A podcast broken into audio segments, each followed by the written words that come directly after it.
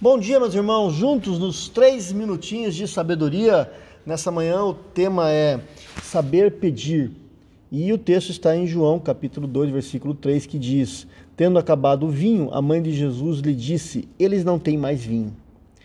Meus irmãos, ontem nós falamos sobre o mundo enfermo que pode e deve clamar a Deus e invocar por socorro, né? No entanto, a pergunta deve ser pela maneira que adequada de orar e pedir a Deus, de clamar a Deus. Nós temos aqui uma história, ah, uma grande lição que aprendemos aqui com a mãe de Jesus. Em Caná da Galiléia estava tendo uma grande festa, havia era um casamento, havia muitos convidados. Jesus e sua mãe, os discípulos também estavam lá e pelos hábitos daquela época as festas eh, duravam vários dias, né? E aconteceu que acabou o vinho no auge da festa. E um vexame aqui seria essa festa seria lembrada pelas conversas de muito tempo pelo vexame, né, de ter acabado o vinho. Por isso dá para imaginar ali o alvoroço dos garçons, o, o, o, discreto nervosismo do encarregado da festa e a mãe de Jesus, como toda boa mulher, atenada, né, às sutis mudanças, de clima, logo percebeu que tinha alguma coisa errada e não tardou para ela descobrir o motivo. E então ela disse a Jesus: Olha, é, Jesus, acabou o vinho. Ela foi pedir para Jesus fazer alguma coisa. É, parece meio é, algo corriqueiro a mãe ir ao filho, mas a resposta de Jesus foi surpreendente, meus irmãos. Literalmente ele disse: Olha, o que há entre mim e ti?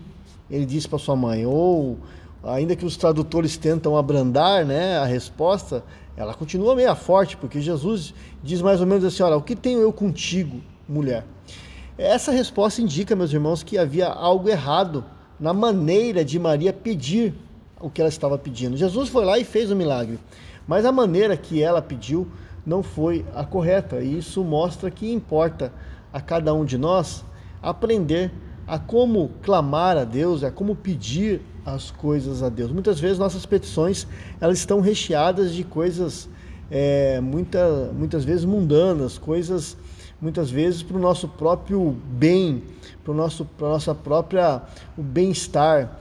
E nós precisamos entender que a vontade de Deus ela deve estar incluída nas nossas orações. O clamor que Deus ouve é um clamor que contempla a vontade de Deus. Por isso, queridos irmãos, é, que nós possamos é, tentar cada dia mais aprender a clamar e a orar ao nosso Deus.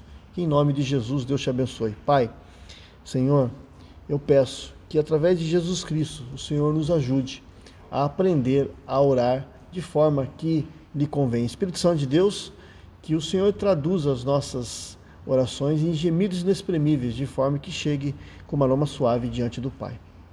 Amém.